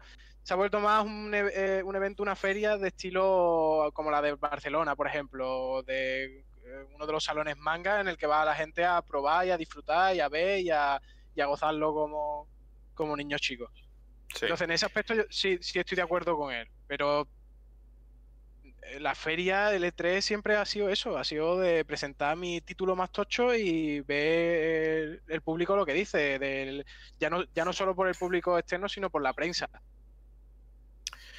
Tengo pregunta yo. Eh, voy a coger dos conferencias, la de Microsoft y la de PlayStation. La de Microsoft era tráiler, tráiler, tráiler, tráiler, anuncio, eh, exclusividad, em, Premiere. La de Sony era mucho más eh, interactiva con el usuario, digamos, con una decoración ambientada. en- bueno, en este caso estaban de Last of Us, después les cambiaron a otro, llevaron a la gente a otra parte del pabellón para eh, Ghost of Tsushima y las otras cosas. ¿Cuál de las dos, olvidando marca, cuál creéis que es mejor? La de Microsoft, que es simplemente empezar enseñando cosas y estar todo el rato enseñando cosas, o la de Sony, que te paran a hablar, que te hacen la cosa temática. ¿Cuál preferís? Yo prefiero que me enseñen cosas. A mí la de Sony de este año, es cierto que Sony no tenía nada que enseñar. Si ya sabéis, se sabía prácticamente todos los juegos que iban a sacar, los juegos eran totochísimos. Había ganado ya, iba a victoria, no tenía que enseñar absolutamente nada. Pero si te pones a eh, comparar las dos, yo me lo pasé mucho mejor en las de Microsoft, enseñando compañía y enseñando indie y cosas que iban a sacar dentro de X tiempo, o que estaba directamente comprando, que directamente no, o sea, ellos no habían desarrollado nada, estaban directamente comprando a fajo limpio, lanzando el fajo a la gente. me lo pasé mejor viendo eso que Sony, que básicamente es que ya ni me acuerdo ni qué hizo, porque es que no, o sea, cero interesante me pareció. Pero ya te digo, Sony es que ya había ganado. No necesitaba ir. Podía haberse ido el año pasado, haber dicho, no vamos a presentarnos esta semana, no nos apetece. Y hubiera ganado igualmente. Por lo menos este año. Pero me, me pareció más divertida, más entretenida la de Microsoft. A mi gusto. Vosotros no sé qué opinión tendréis. A mi gusto también prefiero verlas como la de Microsoft. Pero mm, Bueno, sí, sin más. O sea, no nada más que añadir. Em, Dani, a ti. ¿Cuál, ¿Cuál de las dos? Yo depende de cómo me lo plantees. Porque si tú me planteas como la de Sony de este año atrás, eh, que tuvieron que cambiarse de pabellón, que fue un rollazo que te caga, a mí la cosa ya no me mola tanto. Pero si me lo planteas como el E3S en el que presentaron God of War, que me metieron el musicote en directo, con toda la parafernalia y con todo lo bestial que fue ese tráiler, pues ahí sí me mola más que me ponga floritura y cositas, tío. Para Ahora, como preferí, que como preferí, prefiero que me enseñes cosas, que me muestres tráiler, tal, no sé qué. Pero si me lo puedes maquillar con cosas guay, me, me gusta también mucho. Rafa. Pues un poco de acuerdo con, con todos vosotros, porque que te avasallen a traer siempre en plan, venga, siguiente, siguiente, siguiente, siguiente, y no para, no para. Al final estás todo el rato viendo juegos nuevos y te están enganchando. Pero esos trailers de Microsoft, por ejemplo, a diferencia de eso, eh, mostraban poco gameplay, por ejemplo. Entonces a mí me gustó mucho ver gameplay de, de, eh, de Ghost of- Tsushima también creo que sobra el hecho de mover a la gente. O sea, como primer decorado, para entusiasmar a la gente lo de las sofás me parece muy bien, correcto. Pero luego no hay necesidad de mover a nadie y sacar hojitas de pecho ni nada, ¿sabes?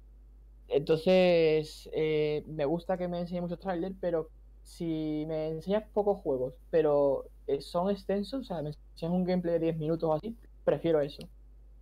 Y, pero sí, en general creo que Microsoft estuvo más acertada. O sea, entendió cómo llegar a la gente en el E3. Bueno, eh, vamos a ir finalizando ya el tema del E3. Un segundo, Eh, quiero, quiero decir algo sí, sí. importante sobre el E3. Por supuesto, por supuesto. Bethesda, por favor. Quietos que se ha acercado a la cámara. Ojo. Llevo, llevo tres años, tres años, quedándome de madrugada a ver tu mierda de conferencia. Por favor, Yo no lo hago nunca. La última fue a las 5 de la mañana, por favor. Ponte a desarrollar de una puta vez el Elder Scrolls 6. Por favor, ¿eh? Déjate de, de Fallout de mierda online que van bugueados y dedícate a hacer lo que de verdad vende. Si llevas vendiendo, llevas vendiendo el Skyrim, ¿cuánto? ¿8 o 9 años? ¿Lo estás vendiendo para frigoríficos ya? Si sabes que te da dinero, deja de sacar basura, por favor. Deja de sacar basura y dedícate a hacer lo que tienes que hacer. Elder Scrolls 6, por favor. Gracias. Ya te pusieron el título, Miguel. Sí, cogieron, cogieron un teaser de mierda. Vamos a coger un escenario que lo hemos hecho en 5 minutos. Vamos a ponerte el, la banda sonora de Skyrim que la modifico yo en, en 3 minutos. Te la modifico yo metiéndole un efecto. Y absolutamente nada más. No, tienen, no tenían ni el nombre. El de Scroll 6 próximamente. Teaser trailer. Cómeme los huevos. Miguel, es que no, me- no me- no- no me dieron tiempo, me dijeron, mira, prepara un teaser de mierda de Scrolls. Pues le puse la música de De Kai verdad, ¿eh? y el título. Para que la gente se quede tranquilo. Ponme algo, algo Eso, bonito. eso fue lo que me jodió. Eso fue lo que me jodió. Lo pusieron en plan. Para que os calléis. Hijos de Sí, básicamente. básicamente. Pero es que, eh, además, eh, lo dijeron, ¿eh? Después de la conferencia que está verde con el desarrollo del Scroll. Y que no va a ser para Play 4 ni One. Pero también, también tened en cuenta que Bethesda está sacando últimamente trailers que van a salir eh, a posteriori en los pocos meses que hay siguientes. Entonces, Sí, Bethesda la suele hacer gente- eso. O sea, te presenta algo y dice. En tres meses. Sí. Lo hace mucho. pues la gente lleva dándole por culo con el Elder Scrolls 6 desde hace un montón de tiempo. Entonces dijeron, mira, vamos a decir que está ya en desarrollo, vamos a quitárnoslo de encima y que ya, pues, cuando ya tengamos algo, pues ya lo mostramos. Y dentro de, de 10 años digan, ¿queréis saber cosas de, de Dead Scrolls 6? Está en desarrollo. Sigue en desarrollo. Pero yo os juro que no lo entiendo. El, o sea, Skyrim tiene que ser con diferencia el juego que más dinero le ha aportado a Bethesda en, Sí, en toda su historia. Y en vez de apro- aprovechar el filón que ha tenido, están sacando basura. Basura. O sea, es que los últimos juegos que han sacado se están pegando un- contra la pared. Y yo lo que tengo miedo es que al final Bethesda se vaya a la mierda, ¿eh? Lo- los únicos que han merecido la pena han sido los shooters que han estado sacando, el Wolfenstein, Doom. Sí, sí, sí. Y hay, y hay alguno de ellos que ha vendido peor de lo esperado. O sea que. Sí, sí, a los pocos meses Wolfenstein 2 estaba ya a 30 euros. Y Fallout 76. Al mes estaba. Bueno, a Fallout mes- 76. Yo Lo de Fallout 76 fue a las dos semanas. creo que, lo, creo que lo dije donde sea. Dije de aquí a 7, 8 meses. ¿Puede ser que fuera en el último podcast de aquí a 7-8 meses, Fallout 76 va a ser gratis. ¿Sí? No lo, ¿Tú no lo creo. ¿Que lo no? creo. Lo ponen gratis y que tenga caja o no sé, ya está. Si es que, pero si es que ya está, ¿cuánto está ahora? A 15 A pavos. 20 como pavos, mucho. creo. Pero, si es Pero que- creo que Bethesda prefiere vendértelo así que free to play. Creo, ¿eh? Párate, que lleva, ¿cuánto lleva? ¿Tres meses o así? Déjate que de- Déjate que pasen los 4 o 5 que quedan y ya me cuenta. A lo mejor, a lo dentro, dentro de más tiempo sí, pero de momento yo creo que se va a quedar así. Pero si es que en una semana había bajado, estaba a mitad de precio, es que no tiene Sí, sí. sentido. Una semana después lo, los tenía yo en Amazon a 36. Pero también le ocurrió a Republic de Star Wars, por ejemplo. Y mira que tuvo gente y al final se volvió free to play, pero al final, al final, al final. Sí, pues. Es el, pero es que muchos juegos este año se están pegando fuerte, ¿eh? Muchísimos juegos que han salido de buen nivel han bajado de precio a los pocos meses. Es que ahora mismo juegos de calidad, eso, es que no están vendiendo lo suficiente. Pero eso puede ser por lo que vamos a hablar ahora. Que desde hace una temporada han irrumpido juegos en, en el panorama, que son los Battle Royale. Y mm, eh, estos últimos días tenemos, o sea, salió Apex Legends, que en la primera semana tuvo 25 millones de jugadores. O sea, 25 millones. Que se dicen pronto. Fortnite no tuvo tantos, ¿eh?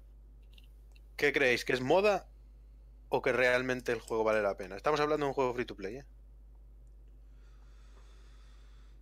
Mm, A ver, yo creo que hay parte de moda, porque es nuevo, lógicamente.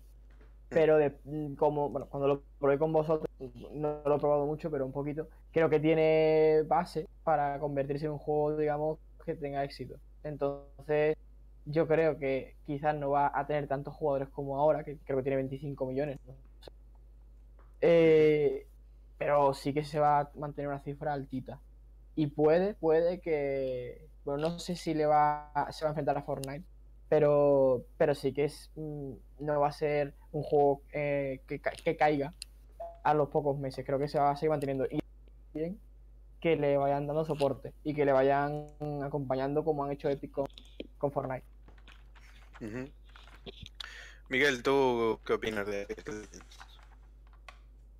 Yo, eh, como ya he dicho antes, no, o sea, no le he dedicado prácticamente tiempo, o sea, no he podido jugarlo, he visto poco y claramente eh, todo el mundo está intentando meter el pie en lo que viene siendo los Battle Royale. Todo el mundo. Hasta- si hasta Counter Strike se ha vuelto gratuito para, sacar el, el Battle Royale, o sea, me parece un poco lamentable, la verdad, pero bueno. Qué menudo chusco de Battle Royale. Sí, o sea, es bastante triste. A ver, Sí. me, me parece divertido para echar un par de partidas. Fin, co- como para poner juegos gratuitos, no. Ni de coña. Pero bueno, el caso es que yo creo que. Eh, bueno, lo primero es que mm, Apex no va, no va a sacar a la mayoría de la gente de, Fortnite de jugar Fortnite. Porque Fortnite está ya eh, muy implantado. Lo juegan sobre todo chavales de. de eso, de, de 10 a 14 años, yo creo que será más o menos la media. Yo creo que, yo creo que incluso más chico porque los hijos de Oscar, por ejemplo, lo Sí, juegan. sí, hay, gen- hay, hay chavales de 6 o 7 años que juegan, pero yo creo que más o menos la media está entre los 10 y 14. La mayoría yo creo que están ahí. Sí, seguramente. Y sacar a esos muchachos que juegan con sus amigos, a- aunque sea otros juegos gratuitos, no creo que sacan del Apex. De todas formas, eh, Apex yo creo que tiene bastantes jugadores porque la gente que no juega a- al PUBG por, por motivos de. por ciertos motivos, en plan eh, que las partidas sean más lentas o directamente no quieren gastarse dinero, antes de irse a Fortnite, se van a ir a Apex. Apex eh, no tiene el mismo estilo artístico que tiene, que tiene PUBG, pero tampoco es tan cartoon como lo de Fortnite. Me parece como para gente algo más adulta. Sí. A mí me Sí. gusta más. A mí, A mí también. Lo que he visto Sí, me gusta bastante. Y aparte, tiene algo que no tiene ninguno de los dos y son campeones distintos. Porque creo que tiene como 8 jugadores, 8, ocho personajes distintos, ¿no? Cada uno con Sí. sus habilidades. Me imagino que sacarán más.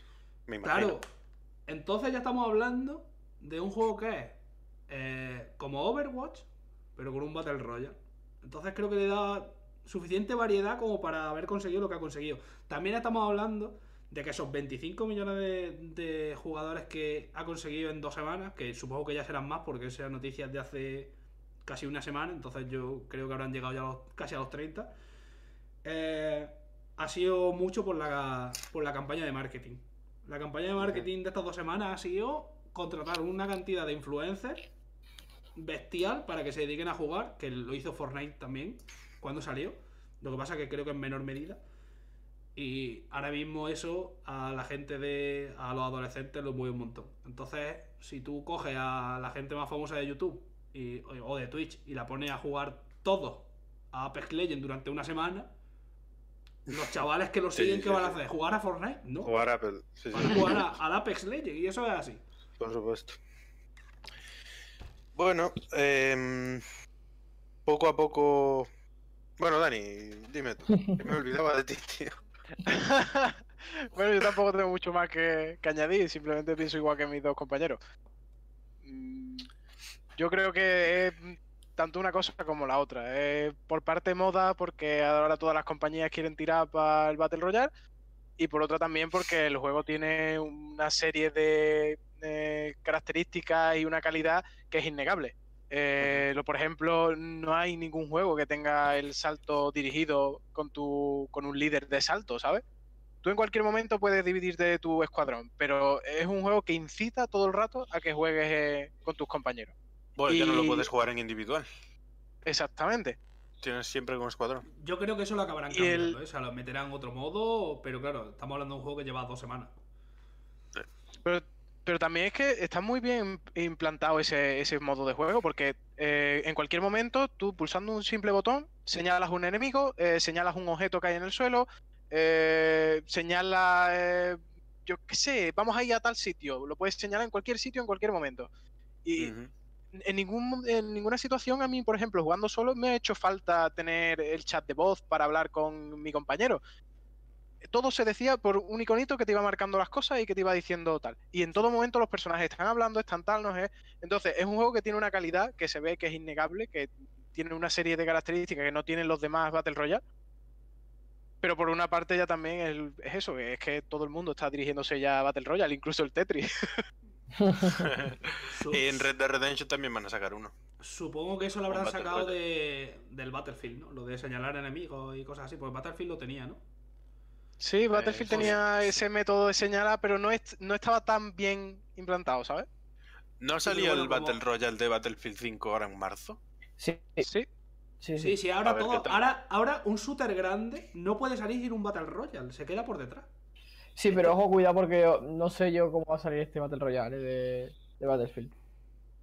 Mm, bueno, a ver, veamos, veamos. Bueno, pues poco a poco hemos ido llegando al final del podcast, pero no sin anunciar un par de cositas. Em, la primera y más importante, a partir de mañana comienzan nuevos sorteos por el motivo del cuarto aniversario de Vida Pantalla. Estaos atentos porque hay juegazos, pero juegazos, eh, algunos como Metal Gear Solid 5, por ejemplo. Em, también está Just Cause 3, la edición XXL, o sea, la que trae todo. Y nada, daros las gracias a todos por estar ahí apoyándonos, por hacer esto posible. Porque también va a haber juegos en físico. En concreto, cuatro juegos los tendremos en físico. Repito, a partir de mañana. Sí, dime, Dani. Además, prácticamente nuevo. Sí, sí, nuevos.